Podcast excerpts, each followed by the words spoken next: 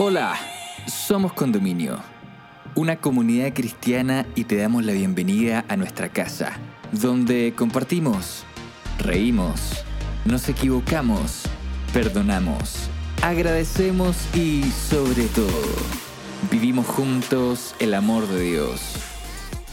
Llegamos a ti con nuestra serie Viva la Vida, presentándote el capítulo Viva la Empatía, donde Javiera Sánchez y María Eugenia Rojas amigas de nuestra casa, junto al teólogo Carlos Sánchez, nos invitan a reflexionar sobre cómo un espíritu de perdón y empatía nos ayudarán a vivir una vida en paz con otros. ¿Podemos superar las crisis teniendo una actitud de empatía? ¿Y qué efecto genera esta actitud en nuestras vidas? Te invitamos a escucharlo y esperamos puedas encontrar muchas respuestas a estas preguntas en este episodio. Bienvenida, bienvenido. Hola a todos, eh, bienvenidos a programa de tarde. Estamos muy, muy, muy contentos de comenzar otro episodio más de esta serie llamada Viva la Vida. Eh, donde hemos estado conversando sobre temas que nos están ayudando a comprender cómo podemos mejorar, sobre todo nuestra calidad de vida hoy, año 2020, y también a, darle algún sentido, ¿cierto?, a, nuestra vida. Y hoy estoy con una amiga de nuestra casa también, María Eugenia Rojas, más conocida, ustedes ya las conocen ya. Eh, Piti, querida, ¿cómo estás? Bienvenida. Muy bien, muy bien, gracias Javi, gracias por la invitación muy contenta y de hablar de este tema que ser empático creo que es bastante difícil, es muy complicado, sobre todo cuando alguien nos ha dañado, es difícil y creo que nos, nos hace mucha falta y ojalá que este testimonio sirva para muchos de todos nosotros, me incluyo. Sí, de todas maneras, yo creo que lo que viene a continuación eh, está muy, muy, muy bueno y como tú decías, el tema de la empatía, hoy en día yo creo que es una de las cosas que más les falta a, este mundo. Así que para eso hemos invitado, ¿cierto?, a nuestro amigo también Carlos Sánchez, que coincidentemente tenemos el mismo apellido, pero eh, hasta ahora yo sé que no, no, somos familiares, ¿cierto, Carlos? a lo mejor rebuscando por ahí encontramos alguna cosa. Quizás, yo creo que sí. Bienvenido a nuestro programa. ¿Cómo estás? Gracias, Javi. Bueno, estamos bien, gracias a Dios. Eh, contento de participar en este programa junto a ustedes. Así que feliz, feliz de estar acá con Piti también. Buenísimo. Buenísimo. Yo en este momento le voy a dar el pase a Piti, ahí eh, que nos tiene algo que, que contarnos. Ya. Bueno, para comenzar de lleno con este tema tan relevante, Carlos, acerca de la empatía, nos gustaría conocer una historia en la cual eres protagonista y te tocó vivir y lidiar con tal actitud. Si nos puedes contar un poquito. Sí, con todo gusto. Eh, bueno, todo el mundo, yo creo que todo el mundo experimenta en su vida algunas cosas que no tiene, o sea, no, uno no las provocó, no las produjo, simplemente vinieron, sucedieron. Y lamentablemente esas cosas, si uno no, no las supera o no aprende a lidiar con eso, lamentablemente va a interferir mucho en tu vida futura, en tus relaciones interpersonales, en el matrimonio sobre todo, eh, en todo, en la, manera como uno eh, afronta eh, la vida. Lamentablemente, la mayoría de las personas que hemos sufrido este, este tipo de trauma, ¿verdad? y que no lo hemos podido evitar, nos afectan tanto que nos complican después la vida. Mi historia parte desde mi niñez prácticamente. Bueno, en realidad con mi madre, porque mi madre era una mujer humilde que decidieron un día emigrar del lugar donde ellos vivían, cerca de la cordillera, hacia la costa peruana.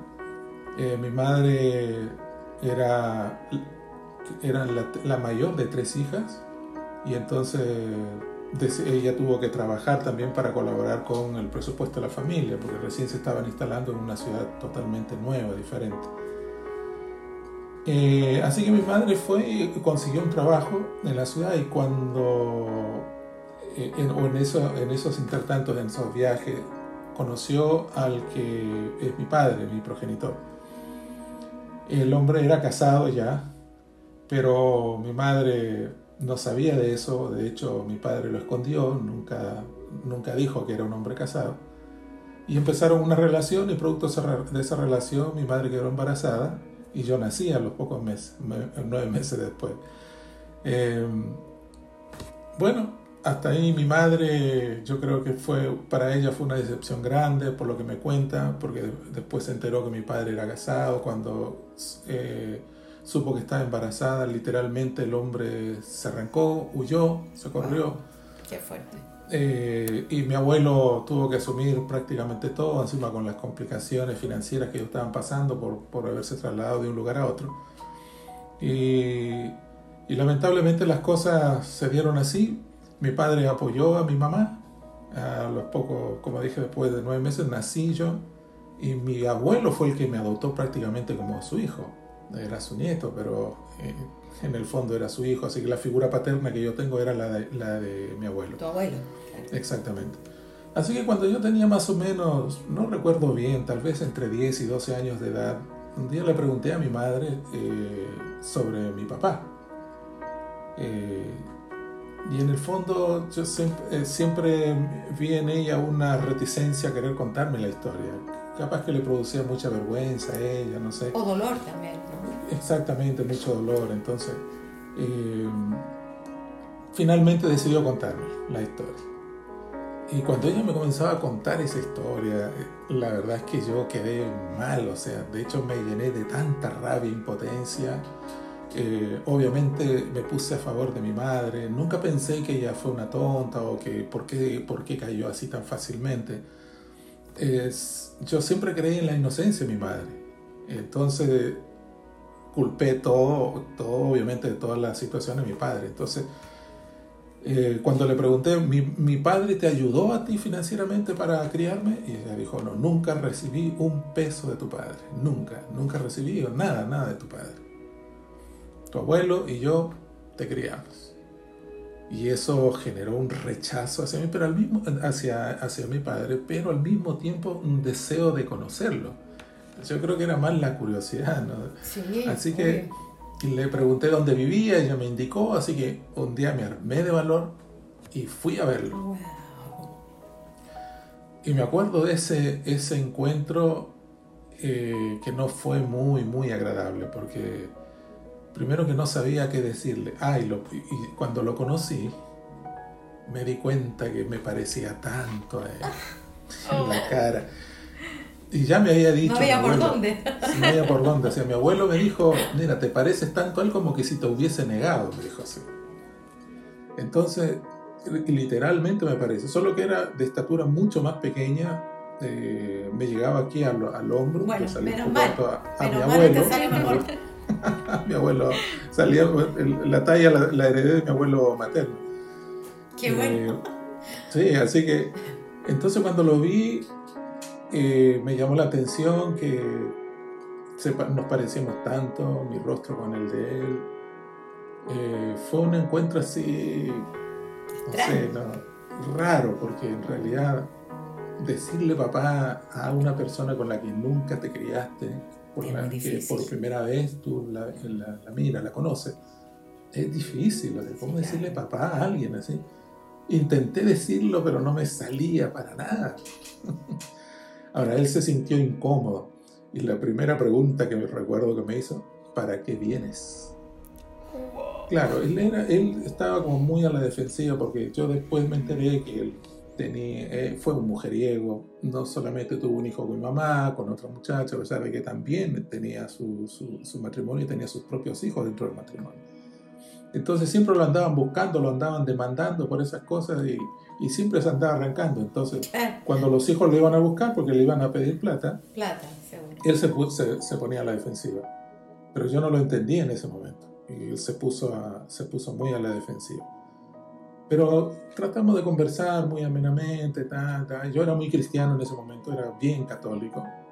Este, y de alguna manera eso me ayudó, digamos, a, a tratar con respeto siempre a, a las personas mayores, más todavía si se trataba de mi padre. Así que me, volví, me devolví a la casa, le conté a mi madre ese primer encuentro. Y después vinieron otros encuentros más. Yo fui creciendo, fui creciendo, me volví ya un adolescente, joven, decidí ir a estudiar a la universidad. Y ahí fue cuando ya tenía casi 17 años de edad que estaba eh, preparándome para, para la universidad, que fui a pedirle ayuda a mi padre. Porque sabía que tenía, él sí tenía dinero, tenía condiciones. Entonces la respuesta que recibí fue una negativa rotunda. Me dijo, no, no tengo plata, no te voy a ayudar. Y yo me acuerdo que me enojé aquella vez y le dije, eh, tú no crees que soy tu hijo, ¿no?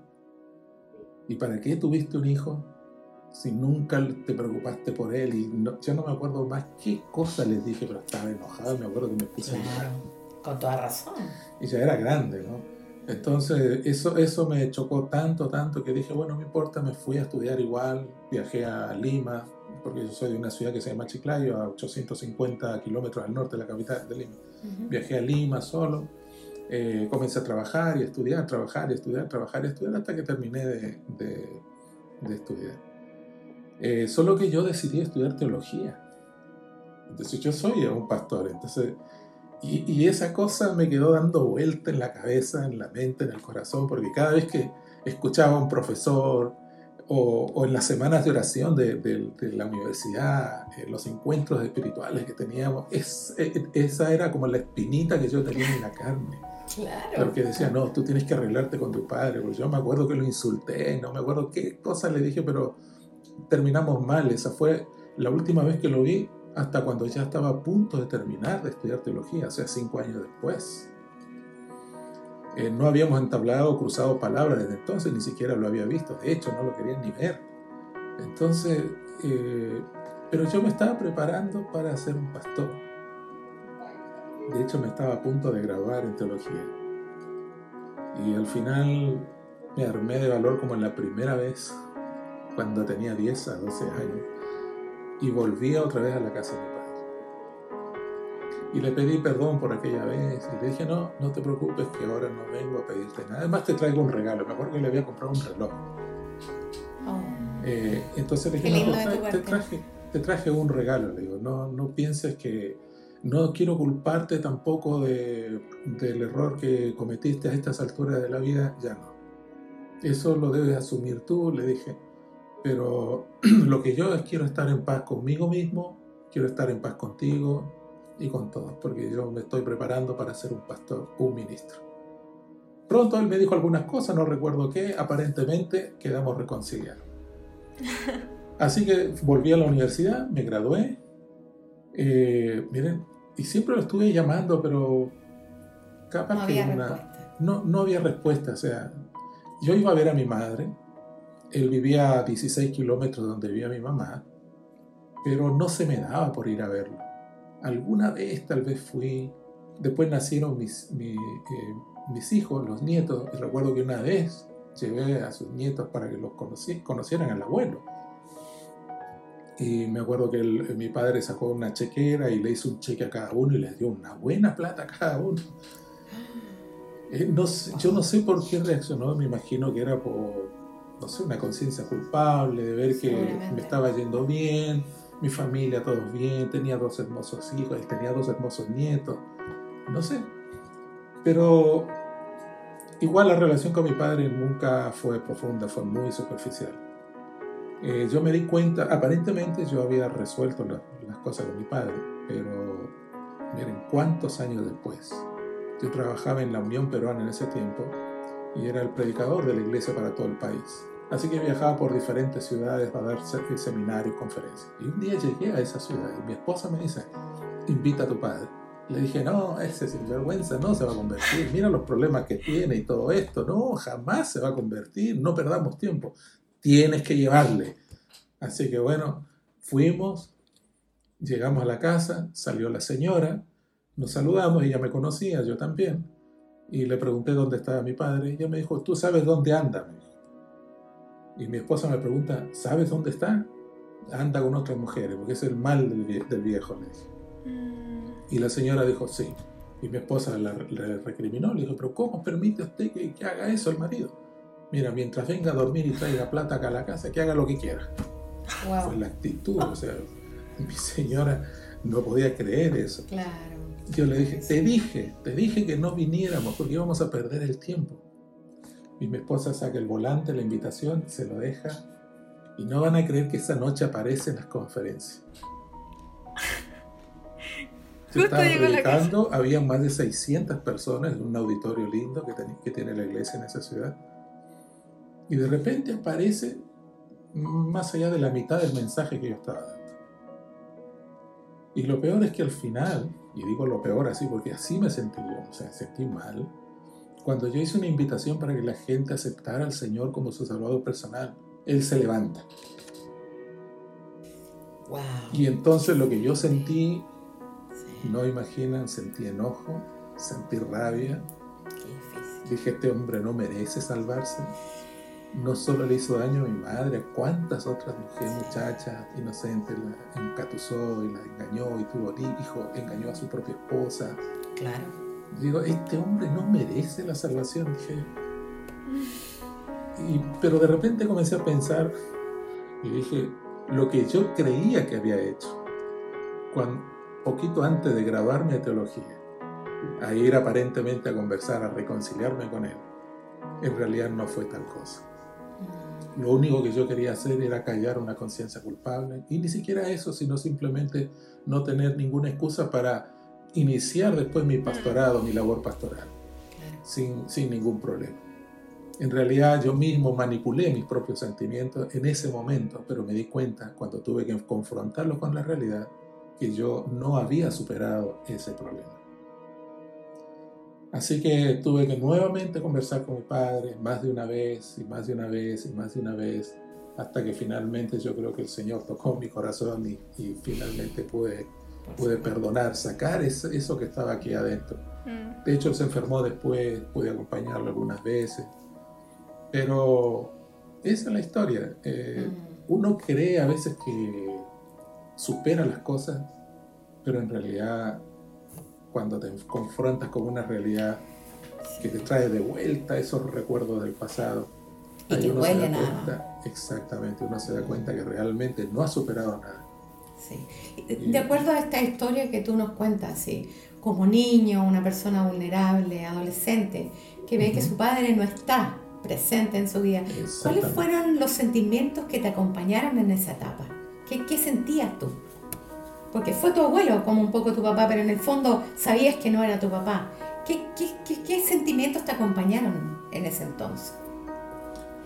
Mira, cuando era niño yo no tengo mucha... Eh, es decir, no tengo recuerdos de eso, de que, de que haya tenido sentimientos así contrarios contra mi padre. De hecho, yo estudiaba en una escuela que no estaba dentro de la misma ciudad, estaba a 8 kilómetros de la ciudad. Entonces la mayoría de los chicos allá no conocían mi realidad porque por ahí me hubiesen, se hubiesen burlado de mí, el típico bullying de los, de los, de, los niños de esa edad en el colegio.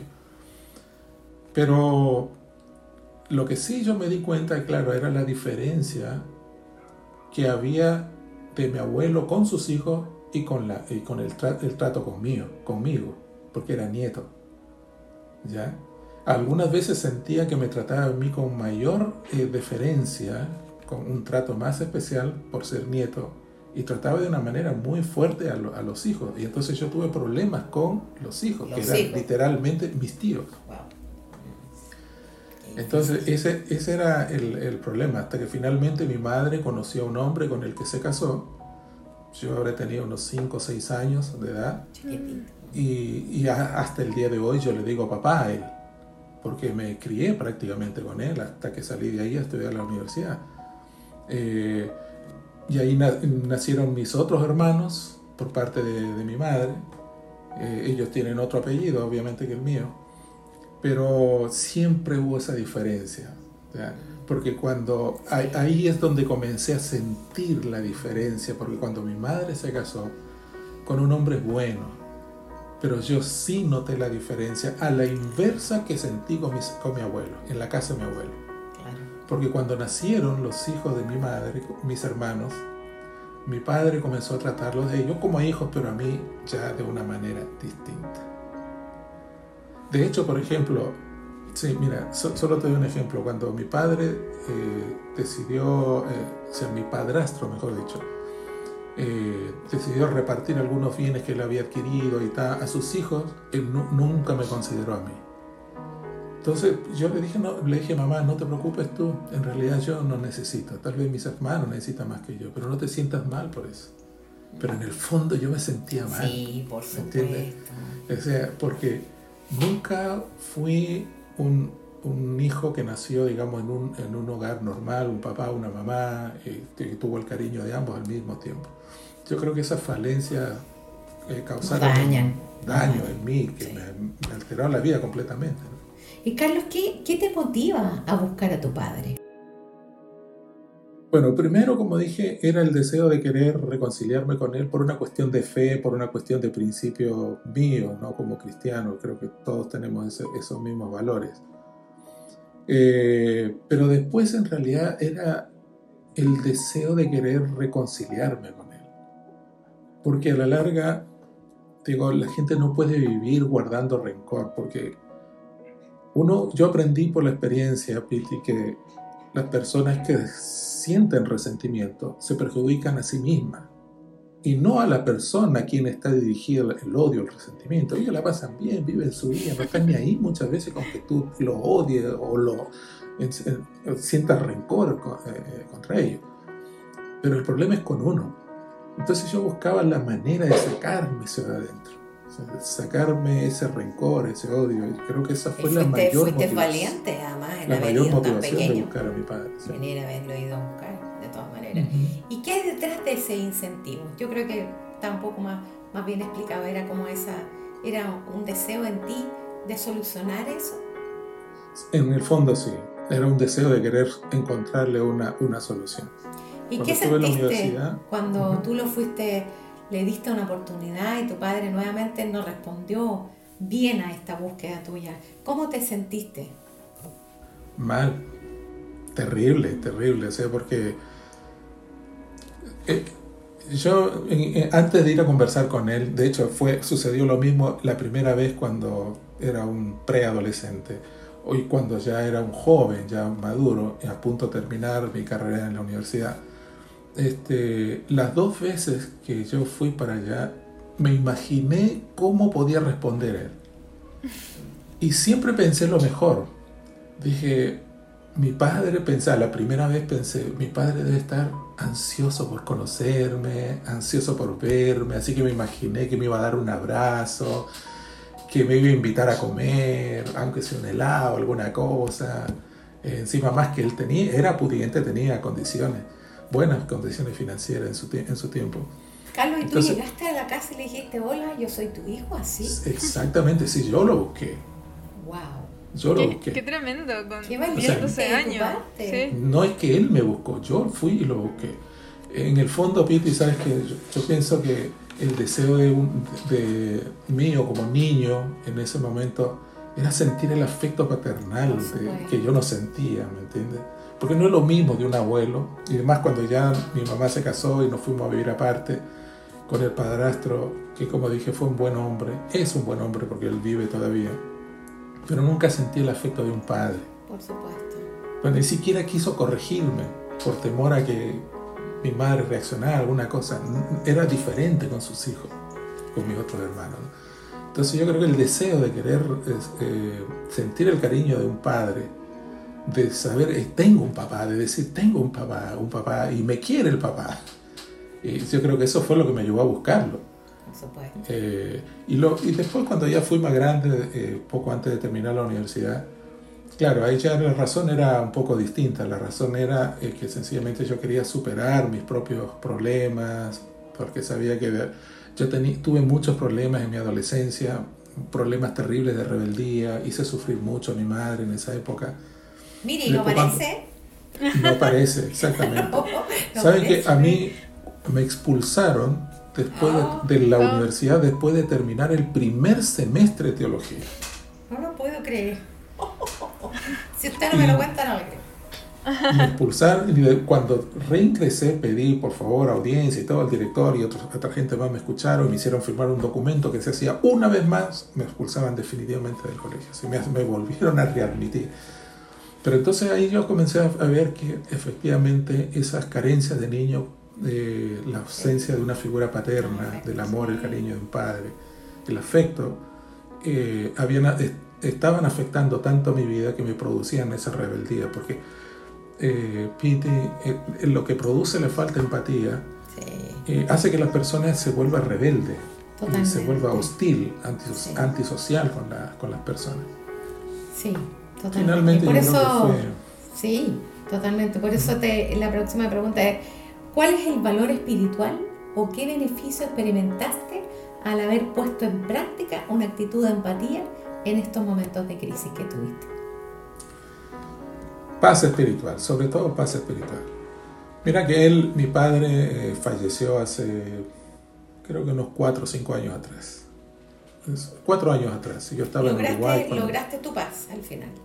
Logré mi paz, porque, eh, a ver, uno como cristiano siempre trata de buscar la paz espiritual, estar bien con Dios, y más porque la Biblia te enseña mucho sobre el amor a los padres, inclusive de amar a los enemigos, lo cual mm. resulta muy difícil. No es fácil. Pero entendí inclusive que, el amor eh, no, no, es sentimiento de acuerdo a la Biblia.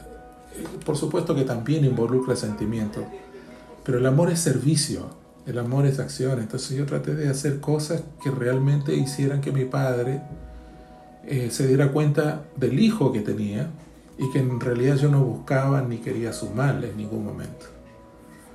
Eh, igual por la distancia no me pude relacionar mucho con él.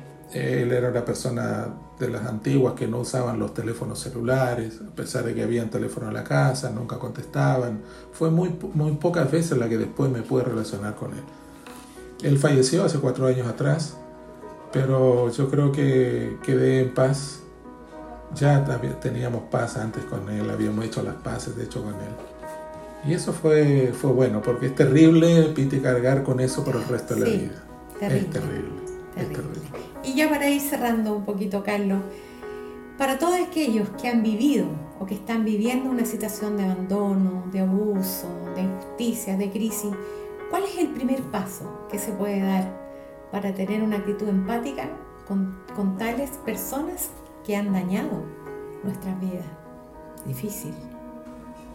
Miren, la mejor manera de enfrentar la situación, mejor dicho, de resolver la situación es enfrentándola. Es tomando conciencia de la realidad y saber que eso me está trayendo consecuencias en la vida.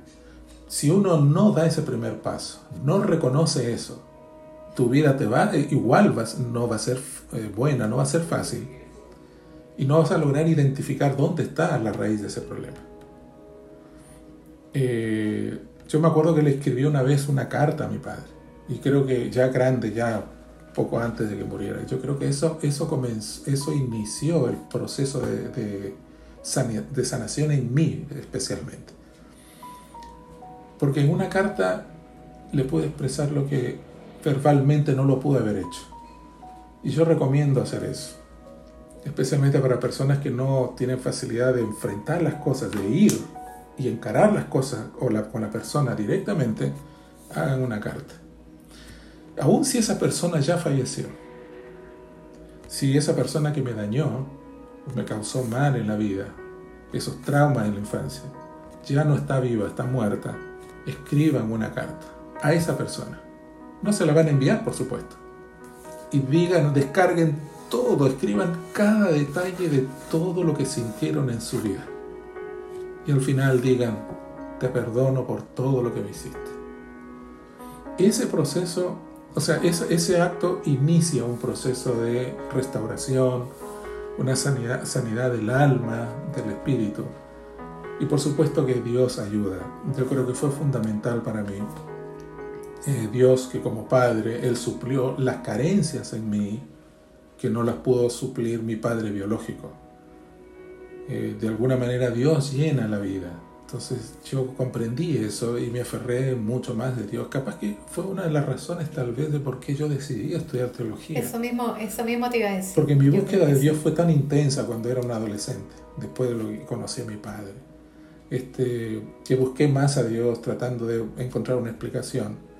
Pero finalmente encontré un camino de vida y hoy sirvo a la iglesia, ya llevo casi 34 años como pastor de la iglesia adventista.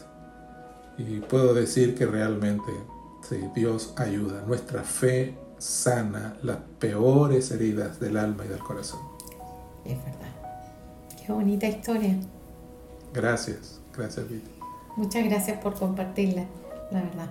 Yo creo que todos tenemos heriditas ahí en nuestros corazones que de repente es bueno enfrentarlas. Y creo que escribir una carta es, me parece que es un, un lindo acto, además. Aunque ya no esté la persona, Dios ve todo y, y Dios nos ayuda. Así, igual, Muchas igual gracias. Piti, yo quiero eh, recomendar que para casos extremos, cuando hay traumas muy severos, busquen la ayuda de un profesional. Sí, Busquen la ayuda de un profesional, eso es fundamental. De hecho, yo les voy a contar algo que nunca jamás lo he contado a, na- a nadie. Eh, yo llegué a tener problemas en mi matrimonio al punto de la separación. Pero siempre fui renuente a buscar ayuda profesional, porque pensaba, no, ¿para qué? Psicólogo, Dios me ayuda y punto. Yo, en mi fe, yo soy un pastor, un teólogo, no necesito la ayuda de un psicólogo. Pero cuando vi que las cosas salieron de nuestras manos, entonces buscamos ayuda profesional. ¿Cuánta ayuda nos hizo? Ir a buscar un terapeuta profesional, un psicólogo, una psicóloga, me acuerdo que, no, que nos hizo varias sesiones, no me acuerdo cuántas, pero ayudó, nos ayudó a descubrir justamente los males que había en nosotros y que estaban generando esas malas relaciones. Por eso los traumas que no se superan en la infancia o en la juventud, lamentablemente, si no se superan, afecta nuestras Afecta. relaciones en el futuro. sí, Sí o sí, afecta. Totalmente, sí. Totalmente que sí. Uf, Tremenda, tremenda historia que nos trae Carlos, eh, una tremenda experiencia, estamos muy, muy agradecidos. eh, yo creo que por, por contarnos esta experiencia tan íntima. Muchas gracias por, por abrirnos un, un pedacito de, de tu vida y contarnos esto que yo creo que para todos quienes nos estén viendo y escuchando, eh, realmente va a ser, va a remover algo ahí. Así que muchísimas gracias por, por haber venido a este capítulo, Carlos. Espero que pueda servirle esta historia. Yo la cuento ahora porque para mí ya es una historia superada, ¿verdad? Así que espero que pueda servirle a alguien también. yo estoy segura que sí. Bueno. Sí. muchas, muchas gracias. Muchas gracias, Piti, también por acompañarnos esta vez. Y a todos quienes nos están viendo, nos están escuchando, los dejamos súper invitados a seguir escuchando esta nueva serie que realmente está muy interesante. Eh, no se olviden de visitar nuestro sitio web somoscondominio.cl. Allí van a encontrar todos los episodios de programa de tarde. Eh, ya las series anteriores también están ahí y mucho más contenido disponible que, que tenemos para ustedes. Eh, también pueden suscribirse a nuestro canal de YouTube y seguirnos en la cuenta de Instagram, ambos eh, con el nombre Somos Condominio. Y nada, los esperamos para un próximo episodio. Un abrazo a cada uno de ustedes. Que Muchas estén muy bien. gracias. Chao, chao. Chao, Javi. Hemos llegado al final de este episodio. Esperamos estos minutos hayan sido relevantes para tu vida. Si quieres acercarte a nuestra comunidad, puedes ingresar a somoscondominio.cl o encontrarnos en Instagram como Somos Condominio. Para nosotros sería un tremendo honor poder conectar contigo. Sigue sintonizando para más episodios y gracias por estar con nosotros.